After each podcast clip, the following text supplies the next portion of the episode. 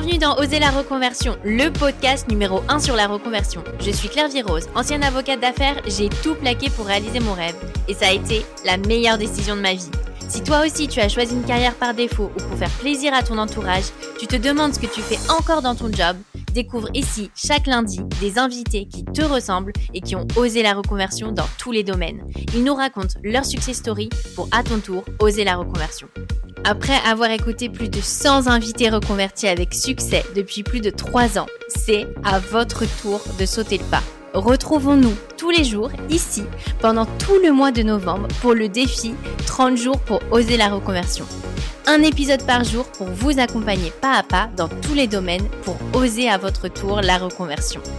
Téléchargez dès maintenant le planning et workbook sur www.oserlareconversion.com. Je vous mets le lien dans la description de l'épisode. Lorsqu'on réfléchit à se reconvertir, on est souvent freiné par deux raisons. Le manque de moyens financiers et la peur de quitter tous ses repères et de se lancer dans le vide sans filet. Et si on vous disait qu'il est possible de se reconvertir en s'absentant de son poste actuel tout en continuant de toucher son salaire et en se faisant financer sa nouvelle formation pour se reconvertir?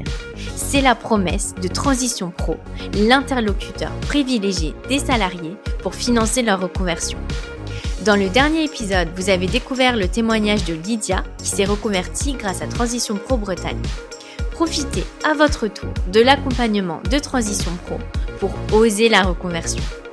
Que vous souhaitiez vous absenter de votre poste actuel pour vous former, démissionner pour suivre votre voie ou faire valider vos acquis d'expérience, les équipes de Transition Pro vous accompagnent dans toutes les démarches administratives et assurent votre suivi pour mener à bien votre projet de reconversion. Transition Pro, leur métier, c'est changer le vôtre. Pas d'inquiétude, avec votre accord, Transition Pro travaille en totale collaboration avec votre entreprise actuelle pour que la transition se fasse en douceur. Transition Pro, c'est aussi une offre de services complète avec des webinaires, des ateliers d'information, un accueil physique et téléphonique et des démarches dématérialisées.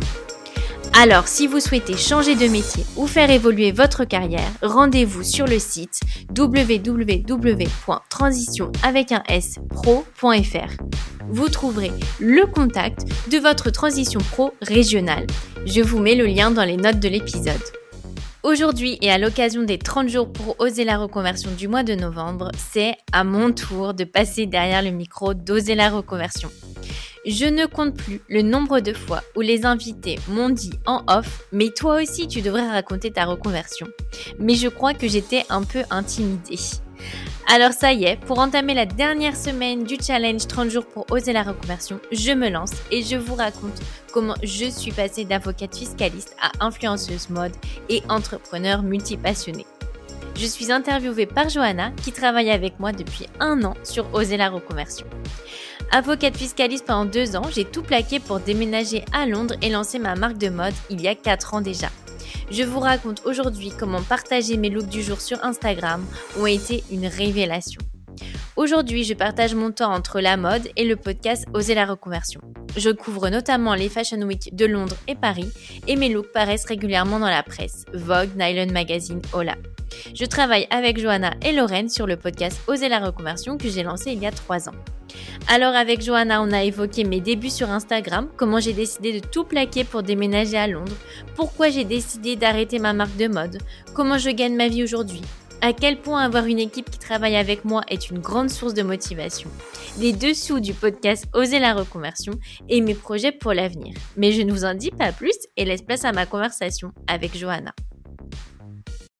Mais bonjour Claire-Vie, bienvenue dans Oser la reconversion. Je suis ravie de t'accueillir aujourd'hui. On a plus l'habitude de t'entendre toi dire cette phrase, mais bienvenue à ton tour. Bonjour Johanna, bah, ça me fait tout drôle euh, de passer de l'autre côté et d'être l'invitée euh, d'Oser la reconversion. C'est vrai que c'est assez surprenant, mais on a hâte d'entendre enfin ton témoignage. Est-ce que tu peux nous expliquer déjà comment est-ce que tu as eu l'idée de faire cet épisode un peu inversé? Oui, alors euh, c'est vrai que j'ai eu énormément de demandes euh, pour faire cet épisode inversé. Euh, d'abord de la part des invités que je recevais, en fait, souvent ils me disaient mais toi raconte-moi un peu en off à la fin des épisodes. Et ils me disaient souvent mais tu pourquoi tu enregistres pas un épisode inversé? Et puis aussi de la part des auditeurs, des abonnés, de mon entourage aussi.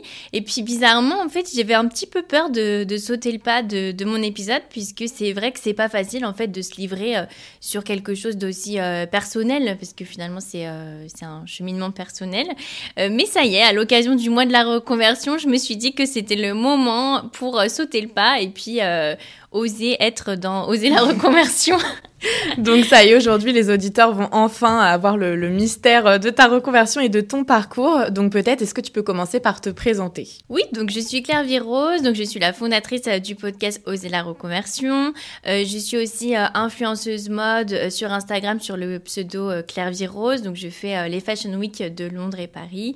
Et je vis entre Londres et Paris et j'ai 31 ans. Est-ce que peut-être tu peux d'abord revenir sur tes études de droit et qu'est-ce qui t'a poussé à les faire? Alors en fait, ça s'est fait un peu par hasard, euh, puisque euh, moi, à l'origine, je voulais plutôt faire Sciences Po. Après le bac, j'ai passé Sciences Po que j'ai raté. Donc, j'ai fait ensuite une prépa commerce pendant un an euh, avec l'idée de repasser euh, Sciences Po à, la fin de l'année. C'était plutôt mes parents qui m'avaient encouragé à faire prépa commerce. Ils me voyaient plutôt dans une école de commerce. Moi, je me voyais euh, beaucoup à Sciences Po. J'avais envie de faire de la politique à la base. J'aimais bien le côté on s'engage pour une cause, communauté, voilà. et donc, finalement, à la fin de cette année de prépa, j'ai encore raté Sciences Po. Euh, donc je l'ai raté deux fois et euh, du coup c'est à ce moment-là que je me suis dit que j'allais faire des études de droit et en fait ça s'est fait un peu par hasard parce que euh, je m'étais dit que j'allais aller à la fac de Rennes puisqu'on avait des cours avec des profs de Sciences Po Rennes. Donc c'était un peu un côté je vais pouvoir accéder un petit peu à Sciences Po de cette façon-là puisqu'on avait des profs qui donnaient cours à Sciences Po et à la fac de droit. Et puis il y avait surtout une branche sciences politiques à partir de la troisième année et donc, c'était mon objectif, en fait, de, faire euh, sciences politiques. Et euh, quand je suis arrivée à la première année à Rennes, donc euh, la fac de droit de Rennes, c'est une fac qui est assez élitiste, enfin c'est quand même une bonne fac de droit. Et dès le premier jour, on nous a dit les meilleurs d'entre vous iront euh, dans le master euh, droit des affaires, euh, voilà, que j'ai fait finalement. Et donc, en fait, ils nous ont beaucoup, beaucoup poussé à tous les cours. C'était, voilà, si, si, vous avez envie de réussir, il faut que vous fassiez ce master. Et donc, ça m'a complètement mis une graine dans la tête de, il faut que je fasse ce master. Donc, j'ai complètement changé de projet pour faire du droit des affaires. et est-ce que ça t'a quand même plu? T'as pas regretté de ne pas continuer le rêve un peu Sciences Po Non, bah en fait, finalement, je me suis bien retrouvée en, en droit des affaires. J'aimais bien le côté, euh, c'est assez, euh, assez logique, assez carré, et en même temps il faut être assez littéraire puisqu'on devait quand même pas mal rédiger. Euh, donc je trouvais que c'était un bon mix un peu de, compétences. Franchement, le, le, les, mes études de droit m'ont plu. Alors ça paraît bizarre de dire ça maintenant, mais c'est plus finalement le milieu des avocats et la carrière en tant qu'avocate que je n'ai pas trop, je m'y retrouvais pas en fait. Parce que c'était plutôt stressant Est-ce qu'il y avait beaucoup de compétition Enfin, qu'est-ce qui vraiment euh, te plaisait le moins dans, dans ce milieu? C'était plutôt les, les, personnes en fait avec qui je travaillais. Je me sentais vraiment euh, trop éloignée d'elles. Donc, euh, en fait, les études, j'avais bien aimé parce que j'aimais bien le fond de la matière. Je trouvais que c'était c'était intéressant. Et après, euh, j'aimais toujours ce que je faisais. Donc moi, j'ai fait du, j'ai fait de la fiscalité. Euh, je trouvais que c'était intéressant, mais finalement, j'aimais pas euh, les horaires très stricts puisqu'on commençait à 9h30. On pouvait absolument pas partir avant 20h. je me rappelle que voilà, si je partais à 19h50, quand je passais devant le bureau, je voyais la personne regarder un peu sa montre pour montrer que voilà, c'était, c'était pas l'heure de partir. Euh, donc j'aimais pas du tout ce côté très strict. Je trouvais que les personnes, elles étaient pas très fun. Euh, je les trouvais euh, très sérieuses. vestimentairement, je trouvais que c'était aussi ennuyeux puisque tout le monde était habillé assez classique. donc voilà, je, trouvais que c'était pas assez fun. Et en fait, c'est assez rigolo puisque moi, j'avais l'image de l'avocat en droit des affaires comme dans les films où vraiment le bras droit des entrepreneurs. Et puis, j'avais l'impression que voilà, euh, j'allais avoir mes clients et puis qu'on allait m'appeler en me disant Claire Vie, euh, voilà, j'ai un problème avec ce contrat. Est-ce que tu peux m'aider? Qu'est-ce que tu en penses? Est-ce que je devrais y aller? Donc rien à voir finalement avec ce que j'allais, ce que j'ai fait. Et du coup, en fait, j'ai vraiment une désillusion parce que euh, c'est rigolo, mais j'avais ce mythe des déjeuners d'affaires. J'avais vraiment beaucoup envie de networker, de rencontrer du monde, euh, d'être vraiment au cœur du business. Mais je me disais, bah moi c'est bien, je vais faire avocat d'affaires, comme ça c'est plus sérieux, plus stable, ça correspondait plus avec euh, là d'où je venais, ma famille. Mais en même temps, j'allais avoir un peu le fun des affaires. Donc c'est pour ça que j'avais choisi euh, avocat d'affaires. Et puis en fait, ça avait rien à voir parce qu'en fait, je passais mes journées vraiment euh, dans un bureau seul, enfermée à lire des textes de droit. Oui, tu avais déjà l'image de la businesswoman euh, dynamique sur tous les fronts et en fait, c'était un peu, enfin pas ennuyant, mais c'était pas autant à fond que tu pensais. Ouais. En fait, exactement. Finalement, moi, je voulais être entrepreneur en fait, sans le savoir. Au fond de toi, c'était déjà clair en fait. Et c'était rigolo puisque euh, en fait, quand j'ai fait mes études et puis même quand j'étais avocate, j'adorais euh, être dans des clubs de femmes d'affaires. Euh. donc je m'appelle quand j'étais euh, en droit, j'avais dit à une copine viens, il y a une réunion de femmes d'affaires pour voilà pour rencontrer un peu des, des voilà des femmes qui ont réussi. et puis même après, et je comprenais pas trop pourquoi ça intéressait pas les autres personnes. Je me disais mais c'est super important de rencontrer. Enfin j'avais toujours un peu cette admiration aussi Surtout pour les femmes. Oui, voilà, d'avoir des conseils. Euh. Donc voilà, en fait, je pense que ce que j'ai trouvé vraiment difficile dans le métier d'avocat, c'est le côté très très solitaire, puisque même on est souvent en fait dans des bureaux seuls, puisque forcément tu dois te concentrer, réfléchir. Euh, c'est vraiment euh, quelque chose où tu, tu, fais très peu de points même avec les personnes, puisque tu vas envoyer par exemple tes drafts par mail, ils vont te répondre par mail. Euh, moi, j'aimais bien échanger, dire ah voilà qu'est-ce que tu penses de ça. Euh.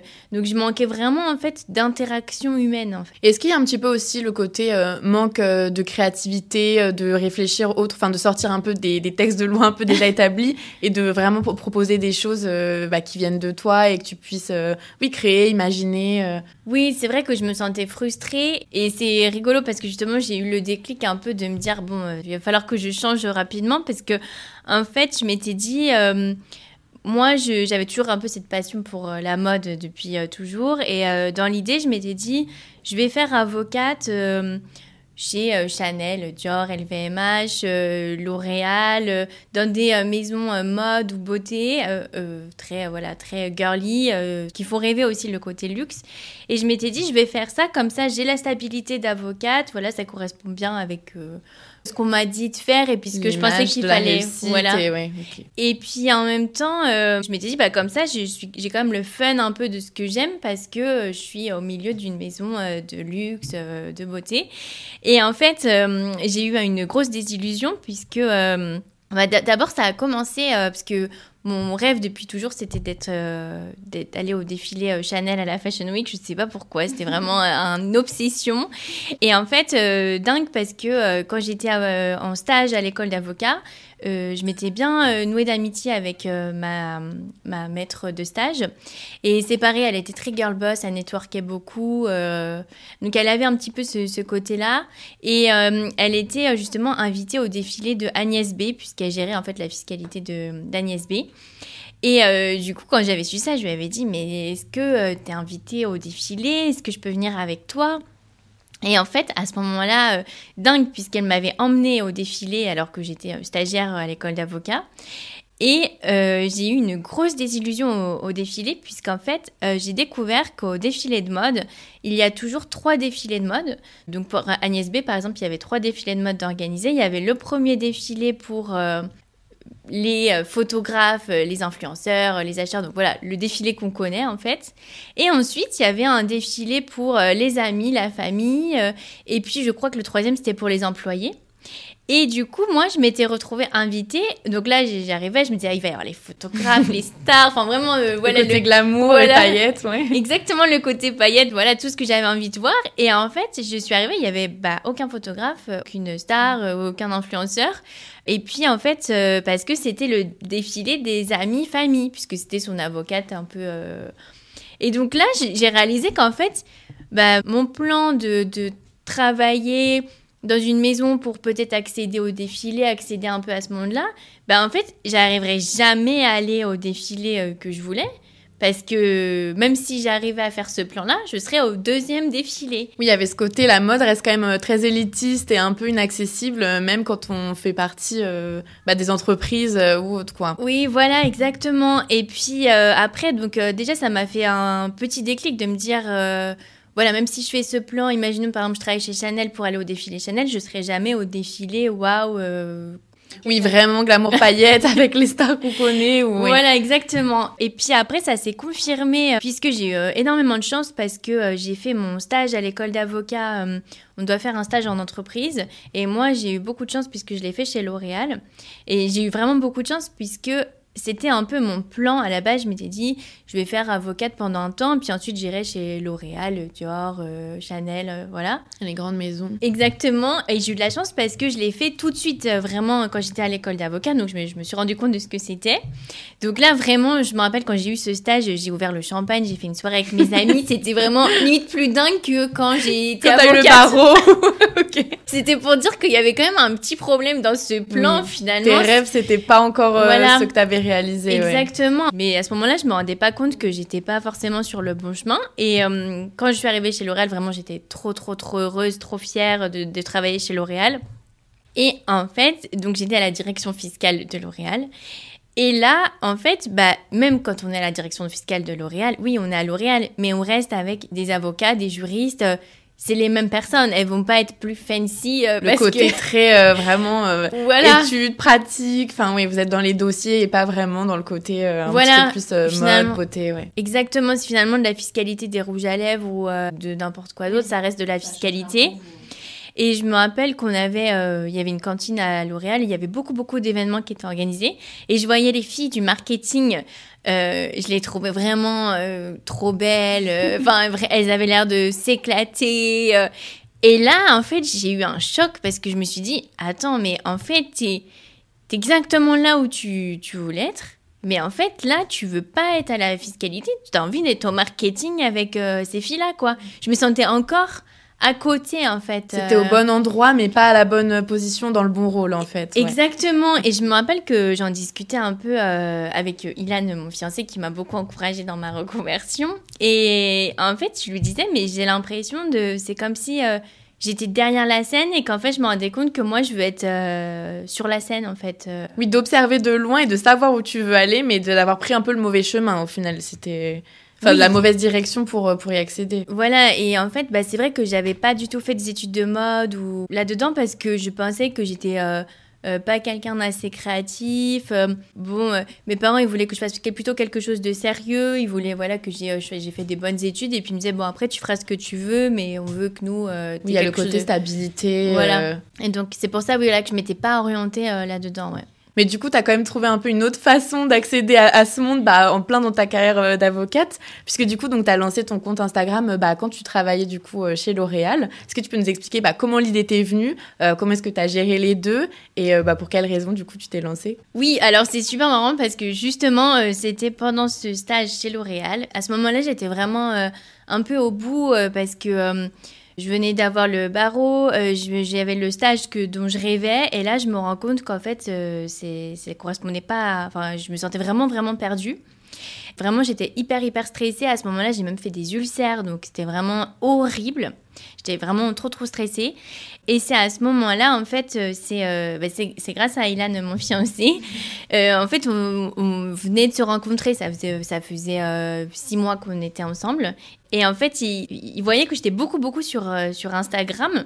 J'avais toujours suivi les blogueuses mode, les filles sur Instagram. Et j'étais très engagée. Donc, j'allais acheter les, leurs looks. Après, j'aimais bien suivre, repérer.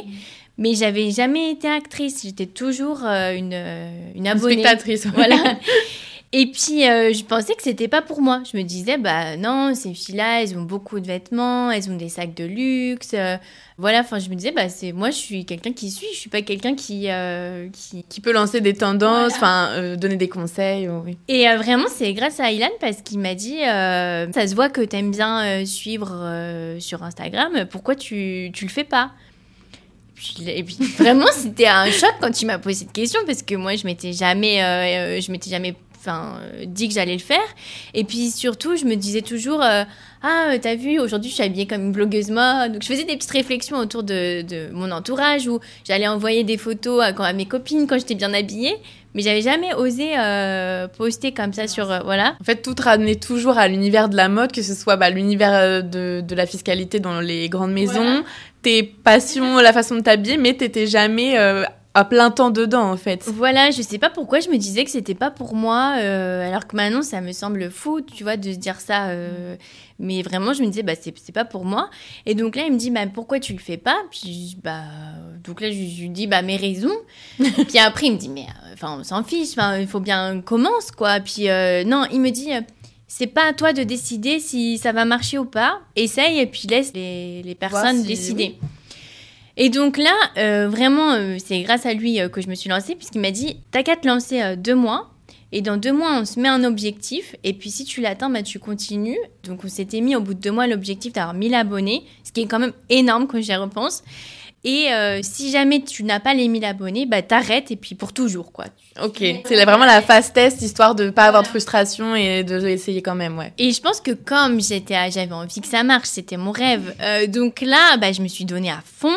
Pour l'anecdote, j'avais créé un, un, compte Instagram, euh, un autre compte que mon compte perso.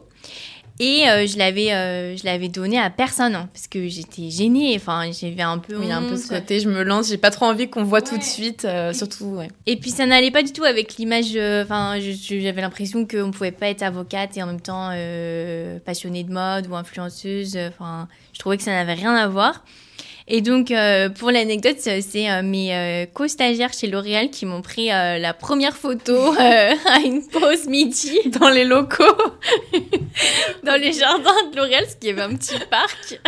Et du coup, on a commencé à poster comme ça. Et puis après, du coup, c'est Ilan, mon fiancé, qui me prenait en photo tous les dimanches. Et après, je postais toutes les semaines. Et vraiment, là, j'ai adoré. C'était vraiment une révélation de trouver bah, d'avoir j'avais jamais eu vraiment mon truc à moi qui me passionne autant euh, donc c'était vraiment euh, tous les week-ends euh, et en fait surtout ce qui est dingue c'est que ça a vraiment hyper bien marché. J'ai eu j'ai eu beaucoup d'abonnés rapidement puisqu'en en deux mois j'avais j'avais 1000 abonnés et en fait surtout j'ai commencé à être invitée à des événements et je me, je me rappelle que quand j'ai reçu voilà le premier premier cadeau, je, n'y croyais pas. Et, euh, et, même, je me rappelle que j'avais dit à mes co-stagiaires euh, de l'oral, imagine un jour, je reçois euh, quelque chose. Enfin, Une invitation pour ouais, un événement. Et ça me semblait vraiment impossible. Et je me rappelle que le premier événement que j'ai fait, c'était pour Estée Lauder, pour leur masterclass.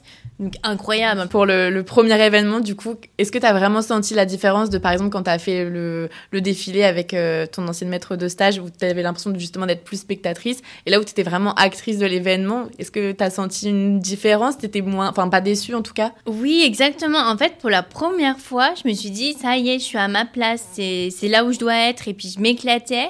Et surtout, en fait, je je, je m'en fichais en fait un peu de ce que les autres pensaient. Il y avait ce côté, euh, enfin, je fais quelque chose très libérateur, oui. Et du coup, donc au fur et à mesure, c'est devenu bah, un peu plus qu'un side project. Du coup, comment ça s'est passé quand tu as commencé à en parler euh, à ton entourage? Est-ce qu'ils t'ont soutenu? Euh, Comment ça s'est passé?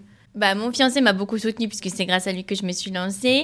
Euh, après, ma famille, c'est vrai, n'a pas trop compris, euh, comprenait pas bien. C'était un peu le truc que je faisais à côté. Je disais bon, voilà. C'est plutôt un hobby, euh, ouais. Voilà, je pense qu'ils avaient pas trop mesuré le la difficulté que j'avais dans le métier d'avocate. Je pense qu'ils se rendaient pas compte de de à quel point c'était difficile pour moi. Bah, c'est un peu les, les métiers euh, illustres où on se dit euh, on a un peu réussi quand on est avocate, euh, voilà, c'est un peu le Graal, mais en fait on peut être malheureux au final du coup. Oui, c'est ça. Et surtout, ce que je, je trouvais difficile quand j'étais avocate, c'était le côté c'est beaucoup, beaucoup, beaucoup de temps. Donc on finit tard le soir. donc en fait, c'est dur d'avoir un équilibre de euh, je peux faire ça et en même temps j'ai mes passions et puis j'ai un équilibre dans ma vie en fait. C'était ça mon problème. Ouais. Oui, là il n'y avait pas de place pour autre chose. C'était vraiment euh, que le travail. Euh. Oui, c'est ça. Ouais. Donc du coup ton compte Instagram prend plein d'ampleur, tu as beaucoup de réactions, ça plaît beaucoup. Qu'est-ce qui te fait te dire ok là maintenant je me lance à plein temps dedans, c'est ce que je veux faire et je quitte le milieu du droit? Alors en fait c'est rigolo parce que j'ai pas vraiment pris la décision. Suis pas le dit ça y est je, je quitte.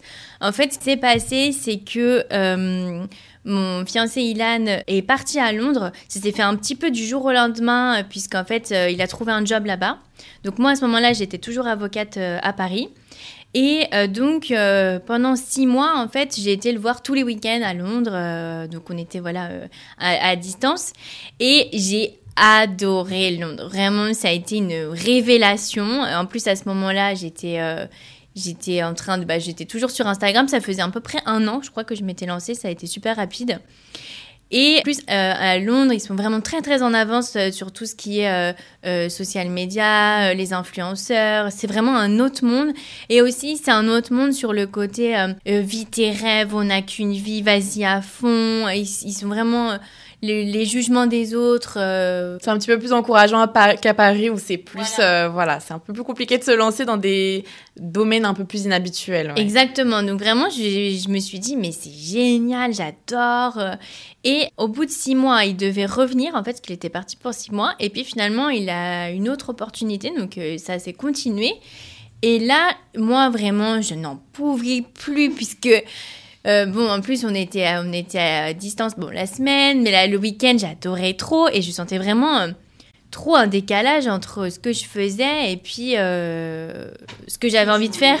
Et vraiment, j'ai des souvenirs d'être au bureau et de compter les heures, de regarder par la fenêtre. En plus, je travaillais à la défense dans une tour et vraiment, je me dis, je me sentais mais emprisonnée en fait. J'avais cette sensation de euh, je, je, suis pas, où je dois être, voilà. Oui, et vraiment pas mettre de mon temps, je détestais. Et donc euh, au bout de six mois, je me suis dit bah en plus je parle pas très bien anglais, donc je vais euh, je vais partir à Londres, je vais faire je vais le rejoindre. Et puis, c'est à ce moment-là, je me suis dit, bah, en fait, je vais pas faire un métier dans le droit. J'ai qu'à faire une pause, puisque moi, j'ai tout enchaîné. J'ai toujours fait euh, mes études, avocate. Enfin, voilà, j'avais jamais fait de break, autre chose. Et donc, je me suis dit, je vais, euh, je vais faire vendeuse dans un magasin de vêtements. C'était vraiment pour moi le, le dream. J'avais l'impression d'être dans mon film. Donc euh, c'était euh, vraiment bah, trop bien. Je vais faire vendeuse comme ça, euh, pas de pression. Puis tu t'éloignais pas du milieu de la mode aussi, tu restais quand même dans ce que t'aimais. Exactement, comme ça je me rapproche de la mode et puis j'apprends l'anglais sans pression. Voilà. Là je me dis bah ok bah j'y vais. Donc franchement c'était assez incroyable comme comme expérience. Comme expérience parce que en plus on, est parti de Paris. Bon voilà on avait un bel appart. J'étais avocate. à Londres on s'est mis en coloc. J'étais vendeuse. Enfin c'est un peu l'aventure de je pars de la stabilité d'avocate avec mon appart à euh, je me lance dans l'aventure. Et c'est rigolo parce que franchement, maintenant, quand j'y repense, c'était une des meilleures périodes de ma vie parce que c'était vraiment euh, le côté. Euh, on y va, euh, on, vit nos rêves, euh, très romantique en plus euh, le côté. Stimulant. Et donc bah là-bas je m'étais dit bon je fais une petite pause, je fais vendeuse comme ça et donc j'avais présenté à tout le monde comme je fais une pause en fait et puis bah le temps que j'apprenne l'anglais puis une fois que je saurais bien parler anglais bah soit on va rentrer à Paris soit on restera à Londres et puis je pourrais trouver un, job en droit parce que je m'étais dit en plus qu'avec mon niveau je pourrais pas trouver en droit. Et puis en fait, bah, j'ai eu trois mois de préavis quand même, donc là, quand j'ai démissionné. Et puis euh, petit à petit, je me disais, mais je, me sens tellement libérée de me dire que c'est fini, je, je, peux pas y retourner, enfin c'est pas possible.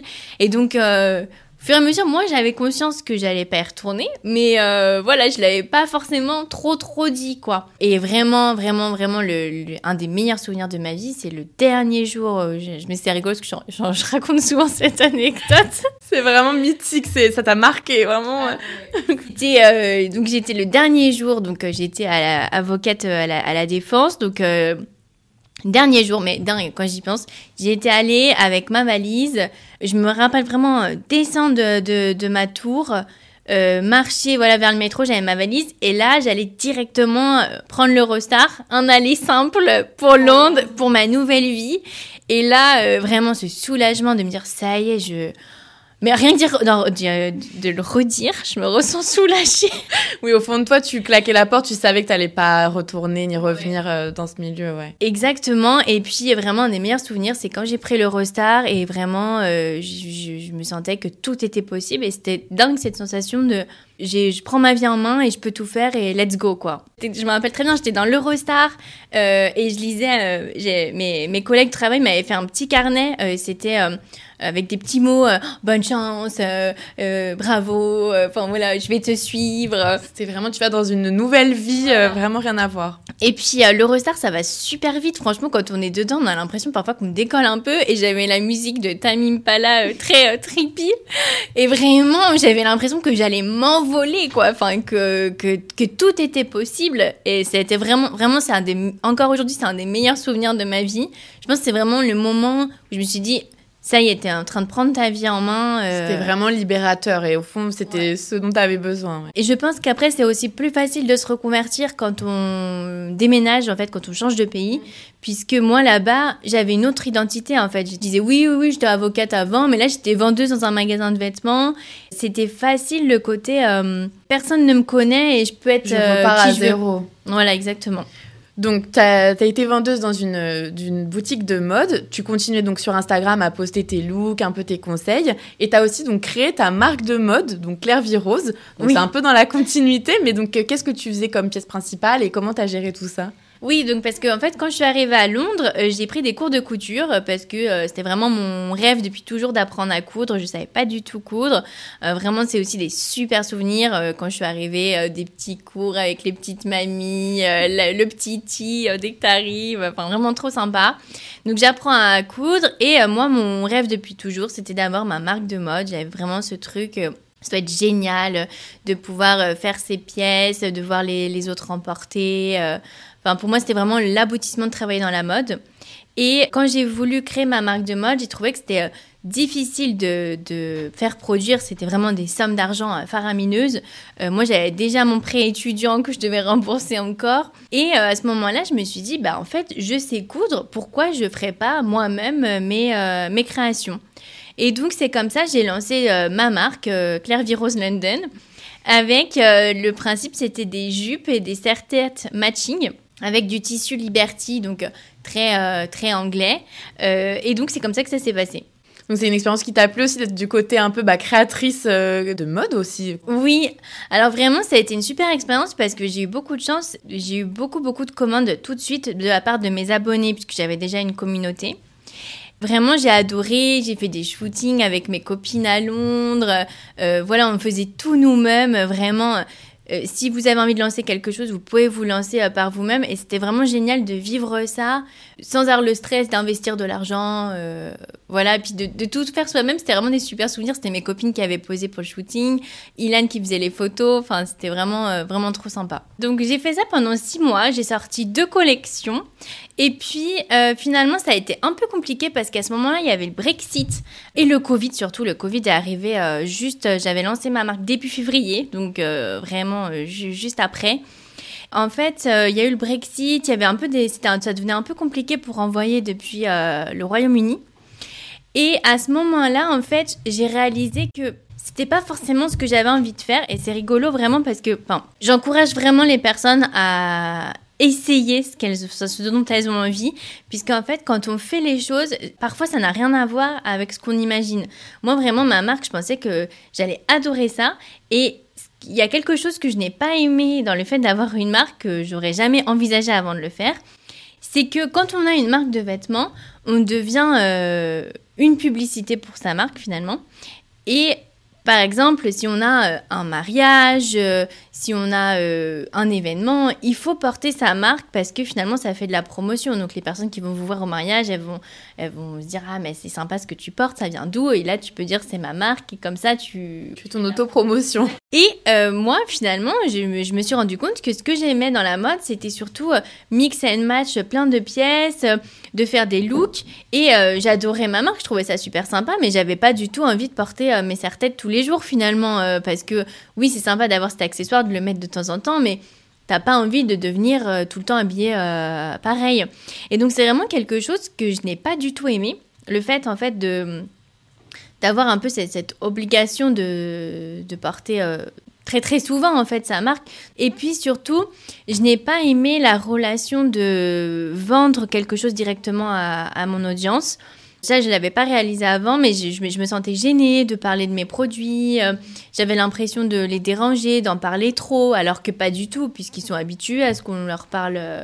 Mais euh, j'aimais pas et je me suis dit que finalement, j'aimais mieux avoir une relation avec les marques, que les marques soient mes clientes, euh, que ce soit elle euh, qui, qui, voilà, qui me paye, et puis finalement après euh, d'en parler à mes abonnés comme à des amis, et puis de leur montrer un peu. je trouvais que c'était beaucoup plus sain comme relation. C'était une façon de garder la proximité plus dans le conseil plutôt que dans la vente qui me fait quand même une barrière un peu business. Voilà, vraiment je suis super contente d'avoir lancé ma marque, ça s'est super bien passé, j'ai des super souvenirs aussi bah, voilà, de, de, tout ce qu'on a fait. mais voilà, je me suis rendu compte finalement que c'était pas pour moi et c'était pas ça que j'aimais dans la mode, finalement, c'était pas ça qui était le mieux pour moi. Donc vraiment, j'encourage vraiment toutes les personnes à essayer parce que quand on le fait, finalement, ça a parfois rien à voir. On se rend compte de choses auxquelles on n'aurait jamais pensé. Donc quand tu es partie à Londres, donc ton compte Instagram et la communauté a continué de s'agrandir et il me semble que pour la première fois tu as rencontré une abonnée euh, bah, dans la rue qui t'a reconnue.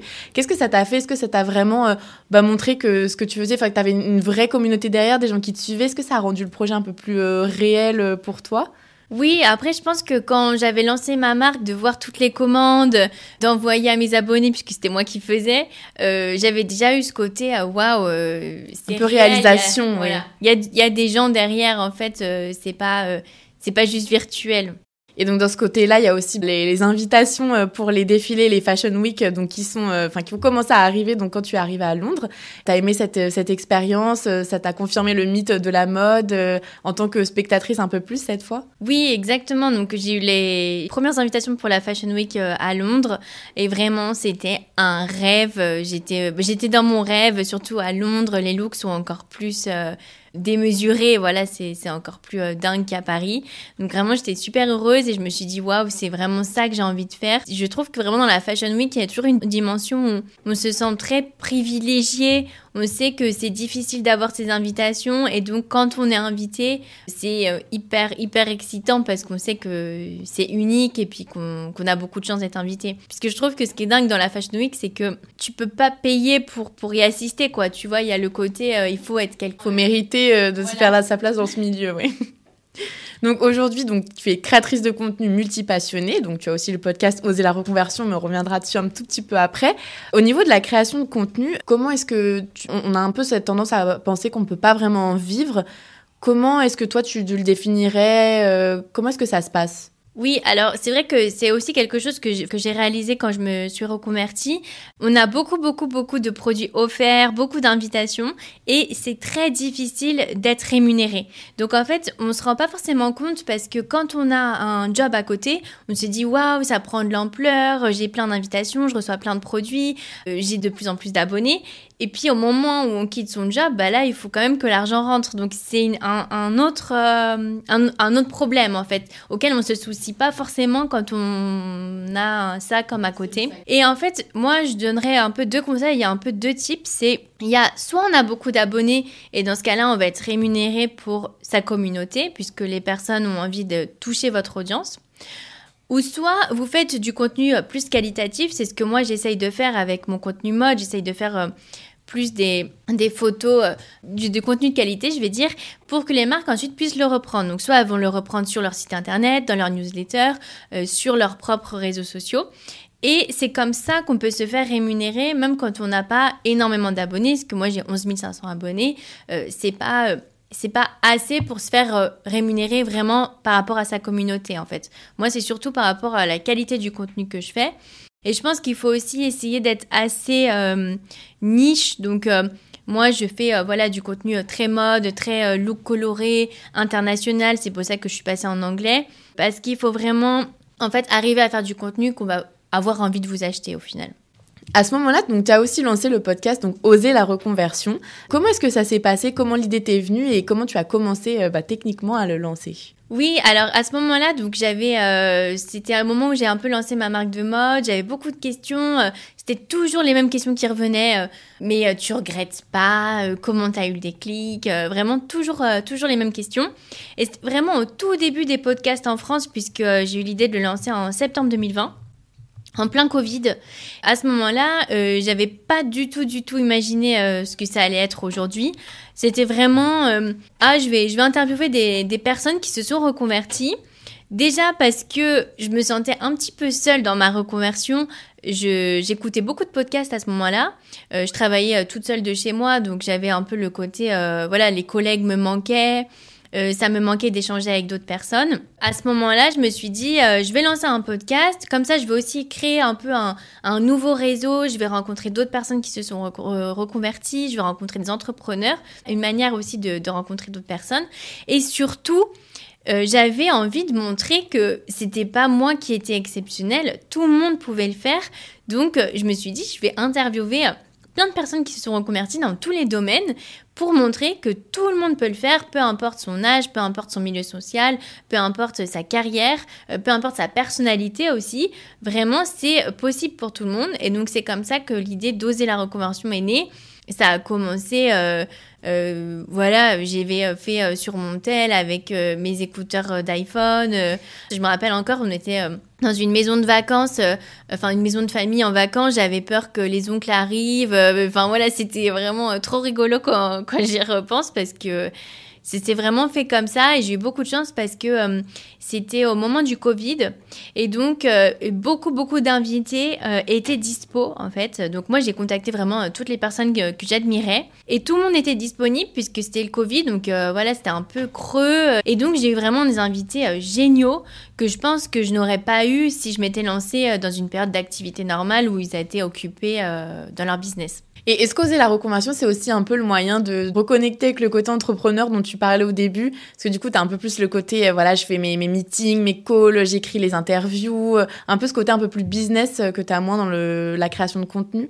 Oui, exactement. C'est vrai que ça m'a beaucoup plu puisque je me sentais euh, la girl boss, voilà que j'avais envie d'être. Il y avait le côté, je rencontre plein de personnes super intéressantes. c'est vrai que ça, ça a allié les deux et je pense qu'aujourd'hui, je suis heureuse d'avoir le côté mode avec les Fashion Week, euh, les shootings et euh, je suis heureuse d'avoir le podcast euh, parce que ça allie un peu les deux côtés entrepreneur et mode que j'adore et voilà, j'ai pas envie de choisir finalement entre les deux.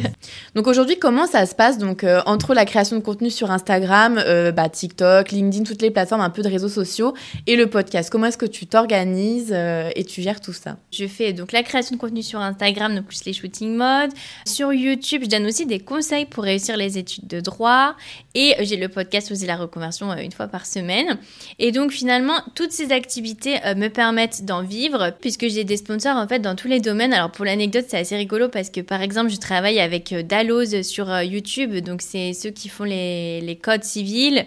Le podcast, comme vous l'avez entendu, il y a la, la, petite minute euh, de publicité au début. Pour l'anecdote, c'est rigolo parce que mon père écoute des fois le podcast et puis il me dit ah, j'aime bien quand j'entends la petite minute de publicité. Je me dis que ça marche bien pour toi. et voilà, j'ai aussi les collaborations sur Instagram et finalement, le cumul des activités me permettent d'en vivre aujourd'hui. Et surtout, j'aurais jamais pensé grandir aussi vite puisque Aujourd'hui, je travaille euh, bah, avec toi, Johanna, qui m'interviewe. et avec euh, Lorraine aussi. Donc, euh, on est une équipe de trois personnes. Donc ça a grandi super vite. C'est quelque chose qui me plaît énormément, auquel j'aurais pas pensé, puisque finalement en fait quand je me suis reconvertie, je me suis sentie assez seule et les collègues me manquaient. Ça me manquait d'échanger avec d'autres personnes, d'échanger sur mon travail. voilà l'effet, la dynamique de groupe. Vraiment, je suis super heureuse aujourd'hui d'avoir une équipe et d'avoir retrouvé euh, cette dynamique de groupe. Et puis, euh, et je trouve c'est vraiment super intéressant le côté euh, on avance en équipe, on construit finalement une, une entreprise. Donc c'est vraiment une facette auquel j'avais pas pensé qui me, qui me plaît énormément. Oui, comme ça, tu retrouves aussi bah, les posages un peu plus animés, euh, les after-work, mais ça permet aussi bah, de lancer des super projets, bah, comme là, vous l'avez entendu, donc le mois de la reconversion, et de, de lancer un, des, projets bah, encore plus gros finalement. Oui, parce que finalement, euh, tout seul, on... c'est pas possible de tout faire, et donc c'est vrai que quand on a une équipe, c'est incroyable euh, tout, tout, ce qu'on peut faire. Donc, en tant que fondatrice et hôte du podcast Oser la reconversion, est-ce que tu as des invités qui t'ont marqué Qu'est-ce que tu aimes le plus dans le fait de, de tenir un podcast? Oui, alors en fait, ce qui m'a vraiment euh, étonnée, euh, impressionnée dans le, dans le podcast, c'est à quel point mes invités se sont livrés dans le podcast. J'ai toujours eu un peu ce côté où euh, on se confiait à moi beaucoup. Mes amis euh, ou même des personnes que je rencontrais comme ça en soirée, elles allaient assez rapidement me parler de leurs problèmes, se confier. Je pense que ça fait partie de ma personnalité. J'ai une, sûrement une personnalité qui rassure et puis qui met en confiance assez vite. Et finalement, j'y avais pas pensé, mais en, c'est un gros atout dans le, dans le podcast, puisque euh, souvent les invités euh, euh, se confient énormément, ils oublient complètement qu'il y, a, qu'il y a un micro qu'on est en train d'enregistrer. Et pour l'anecdote, j'en ai même certains après qui m'ont dit oh, mais est-ce que tu peux couper ce passage-là? Parce que vraiment je sais pas pourquoi je t'ai dit ça enfin c'est trop intime ils avaient complètement oublié qu'ils étaient en train d'enregistrer. J'en ai même eu vraiment parfois je devais un peu euh, euh, enfin les, leur remonter le moral parce que je me disais ils vont ils vont pleurer enfin ils, se livraient énormément. Et même moi j'étais euh, j'oubliais complètement que j'étais en train de, d'enregistrer un podcast. En fait j'étais vraiment dans la discussion. Et c'est vraiment incroyable je trouve parce que il y a une dimension hyper profonde hyper personnelle. Et après pour l'anecdote quand presque quand j'avais des conversations avec mes amis ou quand je rencontrais des personnes, je me disais, mais pourquoi on met autant de temps à aller dans des sujets aussi profonds? C'est tellement plus intéressant quand tu parles de, euh, voilà, c'est quoi ta plus grande fierté, euh, tes regrets? Enfin, je me disais, pourquoi dans la vie de tous les jours, on n'a pas ces conversations aussi profondes? Donc vraiment, c'est quelque chose qui m'a vraiment, vraiment marqué. Euh, à quel point euh, mes invités se livrent encore aujourd'hui dans le, dans le podcast. Et vraiment, je trouve que c'est incroyable en fait qu'ils nous partagent autant. Et je pense que ça vient aussi du fait qu'une reconversion, il y a une dimension très très euh, personnelle, puisqu'il y a un côté on se dit ok je, m'en fiche de faire pour les autres je vais enfin faire ma vie pour moi donc c'est vraiment quelque chose de très introspectif et de très personnel mais je pense qu'il y a un peu cette, cette pudeur et cette peur du jugement et qui fait que, bah, comme les auditeurs du podcast, au final, on t'écoute et on écoute les invités parce que ça permet de, bah, de s'identifier et de, sentir un peu plus euh, compris euh, bah, dans la reconversion, justement. Donc là, ça fait trois ans que le podcast existe. On a la quatrième saison. Est-ce que tu as des, projets futurs? Quels sont tes rêves pour oser la reconversion? Oui, alors c'est vrai qu'on a interviewé plus de 100 invités. Quand j'y repense, je trouve ça dingue puisque je me dis, euh, euh, voilà, si on réunissait tout le monde dans la même salle, ça serait énormément. Je me dis que c'est dingue que j'ai eu la chance de d'avoir une heure euh, comme ça d'introspection avec eux chacun. D'ailleurs, on, organise tous les ans le cocktail du podcast avec les invités du podcast. C'est quelque chose auquel je tiens parce que je trouve que c'est vraiment super chouette d'avoir une communauté de personnes reconverties. Ce, mois-ci, on a organisé le mois de la reconversion avec un épisode par jour qui est très très sport. Euh, j'en suis aussi fière puisque vraiment l'idée c'est euh, d'aider les auditeurs à sauter de pas en proposant euh, des, des, épisodes très pratiques puisque moi c'est ce qui m'a manqué, c'est ce que j'aurais aimé avoir. Dans cette continuité, donc on a fait le workbook cahier d'exercice. Pourquoi pas écrire un livre un peu autour de ce domaine-là? C'est vrai que c'est assez rigolo puisqu'on a pas mal de demandes de livres de la part des auditeurs euh, notre projet futur aussi, c'est euh, d'enregistrer des, épisodes en anglais, euh, puisque moi, j'ai pas mal de, personnes que je rencontre qui parlent anglais, et je me dis, c'est dommage qu'on les interviewe pas, parce que vraiment, c'est incroyable leur parcours, avec aussi des histoires de personnes qui changent de pays, puisque quand on change de pays aussi, c'est super intéressant. Et donc, j'ai pour projet, donc il y a déjà des épisodes qui sont programmés, donc on va enregistrer en anglais. Et bien sûr, les épisodes seront traduits, ils seront disponibles en anglais et en français. C'est vrai que je suis euh, déjà euh, super heureuse de, là où on est euh, Oser la reconversion. On a, on a eu des super invités, on a, on a régulièrement des parutions dans la presse. Donc euh, vraiment, je suis déjà super heureuse de là où on en est. Et... En, termes de, de parution presse, c'est vrai que là, de, sur euh, tous les plans, on a pu t'apercevoir bah, dans Vogue euh, pour le côté mode et là très récemment sur France Inter, donc avec Oser la reconversion. C'est bah, tout est une consécration. Qu'est-ce qu'on peut te souhaiter de plus pour tes projets? Oui, c'est difficile euh, comme question parce que c'est vrai qu'aujourd'hui, euh, je pense que je suis là où j'ai envie d'être. Et d'ailleurs, c'est incroyable d'avoir ce sentiment puisque euh, on se dit toujours ah et après aujourd'hui voilà je suis super heureuse avec mon équipe avec mon fiancé mon petit chien donc vraiment j'ai la vie que je voulais avoir Dans tous les cas, on ne te demandera pas si tu regrettes euh, ta reconversion. Je pense qu'on a compris que non. Oui, d'ailleurs, pour l'anecdote, c'est assez rigolo, puisque c'est vrai que je ne l'ai pas encore dit, mais euh, quand je me suis reconvertie, je, cauchemardais souvent euh, que j'étais à nouveau avocate. Donc, je, je rêvais que j'étais avocate. Toujours à la fin de mon rêve, je démissionnais je disais, non, mais moi, je, ne veux plus être avocate. C'est fatal. Mais d'ailleurs, c'est drôle parce que du coup, tu, reçois aujourd'hui beaucoup d'avocats. Est-ce que tu as l'impression que la boucle est bouclée? Est-ce que euh, tu as l'impression que le milieu du droit, on peut pas y être heureux? Enfin, qu'est-ce quelle est la récurrence un peu euh, de ces profils? Je pense qu'il y a beaucoup de personnes en droit qui le font euh, sans trop savoir pourquoi. Il y a toujours le côté un peu, voilà, je me dirige là parce que j'ai j'ai rien envie de faire de spécifique. C'est au milieu du français et des maths.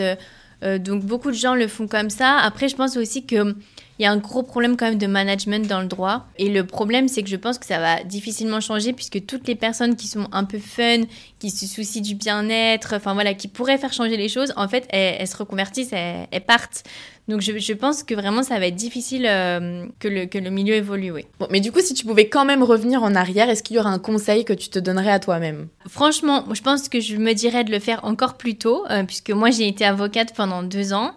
Bon, c'est pas beaucoup, mais euh, voilà, finalement quand même faire six ans d'études après encore deux ans.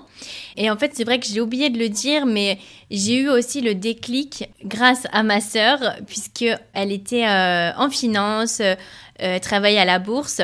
Elle avait été aussi, euh, voulait faire de grandes études, voilà, la réussite sociale. Elle a 9 ans de plus que moi, donc je la regardais un petit peu de loin en me disant, bah, c'est aussi un peu mon, mon, avenir. Elle travaillait aux Champs-Élysées, elle travaillait énormément. Et quand elle a eu son deuxième enfant, à son retour de congé maternité, en fait, ils l'avaient remplacée. Ils avaient euh, déjà recruté quelqu'un d'autre et elle a été vraiment euh mise dans un poste rien à voir. Et moi, à ce moment-là, j'étais en études de droit, euh, école d'avocat. Et vraiment, vraiment, à ce moment-là, j'ai eu un choc. Je me suis dit, mais elle a tout donné pour, euh, pour ce travail. Elle, elle, nous appelait régulièrement sur le chemin du retour. Il était 23 heures. Euh, elle donnait tout. Elle avait eu son premier enfant. Elle avait été, dès la fin du congé maternité, elle avait repris. et je me suis dit, mais comment tu peux t'investir autant dans, dans, ta carrière? Et après qu'on te le rende si peu, ouais. Voilà, exactement. Vraiment, vraiment, ça m'a fait un choc. Je me suis dit, euh, aussi, quand on est une femme, il faut faire attention à ça. Et c'est vrai que je ne l'ai pas abordé, mais quand j'étais avocate aussi, il y avait ce côté, je voyais les femmes. Et je leur posais un peu souvent des questions, euh, ah tu fais comment avec tes enfants, euh, un peu voilà tout, tout ce côté parce que ça fait partie aussi de la vie d'une femme voilà. Je, me rappelle quand j'étais à mon premier stage, euh, il y avait une avocate, elle avait dû partir euh, rapidement parce que son enfant était malade et elle avait dit euh, Je prends mon tel et mon ordi, je, vous appellerai de la salle d'attente. Oui, on déconnecte pas. Voilà, et je m'étais dit Mais moi, j'ai pas envie d'être une maman comme ça, qui a peur de partir de son travail, qui prend son ordi, qui dans la salle d'attente, en fait, elle est pas avec son enfant qui est malade. Et vraiment, je me suis dit, à ce moment-là, enfin, ça a fait un peu son chemin. T'avais pas envie d'être le genre de maman qui est un peu trop emprisonnée par son travail et qui peut pas se consacrer à sa famille. Oui, exactement. Et puis surtout, j'avais pas envie en fait de m'investir dans une carrière pour quelqu'un qui du jour au lendemain peut euh, me, me changer complètement pour quelqu'un d'autre. En fait, il n'y avait pas la loi de loyauté en fait. Et puis euh, surtout les femmes avocates, je trouvais qu'elles manquaient de de, sensibilité, euh, de côté maternel, euh, parce qu'en fait, elles étaient complètement interdites ce côté-là, euh, en se disant, bah moi, je dois être comme les hommes, je dois faire comme si presque je n'étais pas maman. Et puis, je me rappelle même que j'avais demandé à ma boss un peu... que j'adorais, qui m'avait emmené à la Fashion Week, je lui ai demandé un peu ses conseils. Elle m'avait dit ah, alors mets en uniforme comme tu te mets en costume comme, comme les, les, hommes tous les jours, comme ça on ne fera pas de différence. il y avait ce côté très s'oublier en tant que femme et puis après aussi en tant que mère, que vraiment je, je, me retrouvais pas du tout avec ça. Et c'est aussi là, je me suis dit, il faut que je crée mon entreprise, comme ça je pourrais faire comme je veux, à ma façon. Euh. Donc ton conseil à toi-même, ce serait de le faire encore plus tôt finalement. Oui, exactement. Pas me soucier finalement euh, de, faire avocate parce que ça fait bien, euh, vraiment de, de, faire beaucoup plus tôt euh, ce dont j'ai envie et de me lancer à mon compte plus tôt puisque finalement quand on a le temps, on peut faire un peu ce qu'on veut. Et donc la dernière question traditionnelle du podcast que tu connais très bien, quel est le meilleur conseil qu'on t'ait donné? Alors, c'est vrai que je me suis dit, il va falloir que je réponde moi aussi à cette question, puisque c'est la question traditionnelle. D'ailleurs, je, me, je, voulais euh, présenter mes excuses aux invités, parce que c'est une question qui est pas facile hein, quand on, quand on s'y attend pas. Euh, comme je n'envoie pas les questions à l'avance aux invités, ils s'attendent pas à cette question. Euh, donc moi, j'y ai réfléchi un peu de mon côté, parce que je savais qu'elle allait arriver. Et donc, c'est le conseil, c'est un conseil que Kylan, mon fiancé, m'a donné. c'était, c'était une fois où où vraiment j'étais un peu au bout. Euh, je venais de lancer euh, mon entreprise et j'avais ma marque de mode à ce moment-là. Et puis euh, j'étais vraiment fatiguée, épuisée. Et puis je me disais à quoi bon? Parce que ce qui est difficile dans l'entrepreneuriat, c'est que on a les résultats euh, en décalé en fait. On n'a pas les résultats tout de suite de ce qu'on fait. Donc c'est il y a un petit temps, il faut mettre la machine en marche avant d'avoir les résultats. Et vraiment, je passais beaucoup de temps à travailler, je me donnais beaucoup et à ce moment-là, vraiment, j'en pouvais plus. Il m'a montré en fait, c'est une, une photo donc je vais essayer d'expliquer parce que c'est un conseil, mais c'est intéressant de penser à l'image. C'est euh, deux personnes qui sont en train de miner euh, une mine de diamants. Et donc on les voit en fait dans le tunnel. Et euh, il y a une personne en fait, il est à un coup de pioche du diamant. Et à ce moment-là, il fait demi-tour en fait. On le voit, parce qu'on voit le tunnel en transparence. Donc on voit le diamant, on le voit lui qui est juste à un coup de pioche et qui est en train de faire demi-tour et il est épuisé et il se dit bah c'est bon, j'abandonne. Et la personne en dessous qui, continue alors qu'elle est beaucoup plus loin quoi il m'a montré cette image et il m'a dit mais tu peux pas savoir où t'en es. Donc là, imagine, tu es en train de dire, euh, parce qu'à ce moment-là, je me disais, bon, c'est trop dur de me reconvertir, j'abandonne, je vais, je vais retourner vers quelque chose de plus traditionnel. voilà, j'en peux plus, quoi. Et il m'a dit, mais regarde, imagine là, tu es un, un coup de pioche de, de réaliser ton rêve et, que ça fonctionne et que, que tu y arrives. Est-ce que tu arrêterais maintenant? Et en fait, c'est vraiment incroyable. Ça m'a fait un déclic euh, génial, cette image et euh, ce conseil. Parce que je me dis toujours, parfois, quand je suis un petit peu euh, fatiguée, que j'en ai marre, parce que on n'a pas envie de tout abandonner, mais il y a toujours parfois des moments où on se dit ah j'essaye de lancer ce truc, finalement est-ce que ça va marcher? On a toujours des petits coups de mou. et puis là, à chaque fois, je me dis imagine tu as un, coup de pioche de, du diamant de ce que tu veux, est-ce que tu abandonnerais? Donc vraiment, c'est le, le, conseil que je donnerais, euh, qu'on m'a donné, c'est que on ne sait jamais où on en est, et surtout, il faut se dire qu'en fait, c'est normal d'avoir des échecs et des ratés, parce qu'on est, euh, en fait, il faut se dire que peut-être on a besoin d'avoir trois échecs avant le succès. Et on sait très bien que toutes les personnes qui réussissent, euh, elles ont eu des échecs avant dont elles pas, pas forcément. Et donc il faut se dire que voilà, on a un échec. Bon bah ok, mais qu'est-ce que ça te fait d'avoir échoué si tu sais qu'il te reste plus que deux échecs avant de réussir? Donc en fait, il faut voir ça comme ça en se disant dès qu'on a c'est un coup dur, bon bah c'est nous rapprocher finalement encore plus du succès de vivre ce coup dur. T'as un super conseil, euh, merci beaucoup. T'es ravie de t'interviewer, de passer moi derrière le micro, euh, d'oser la reconversion. Maintenant, bah, on est une super équipe, on est tous contents de travailler sur ces projets, et puis bah, on attend tous de voir la suite. Donc merci beaucoup. Merci beaucoup Johanna et j'ai eu beaucoup de chance de t'avoir comme intervieweuse parce que c'est vrai que c'est pas facile aussi de passer de l'autre côté donc merci beaucoup. Merci. Si vous avez aimé l'épisode, abonnez-vous et laissez-moi un commentaire si vous écoutez l'épisode sur YouTube et si vous écoutez l'épisode sur Apple Podcast, Spotify ou Deezer, abonnez-vous et laissez une note 5 étoiles et un avis. C'est ce qui donne le plus de visibilité à ce podcast. N'hésitez pas à en parler autour de vous et à partager l'épisode sur les réseaux sociaux pour aider un plus grand nombre à oser la reconversion. Si vous souhaitez suivre les dernières actualités du podcast, rendez-vous sur notre compte Instagram oser la reconversion et pour prolonger la discussion, rendez-vous sur notre groupe Facebook dédié aux auditeurs. Ensuite, si vous cherchez toutes les notes avec les références, allez dans le détail du podcast.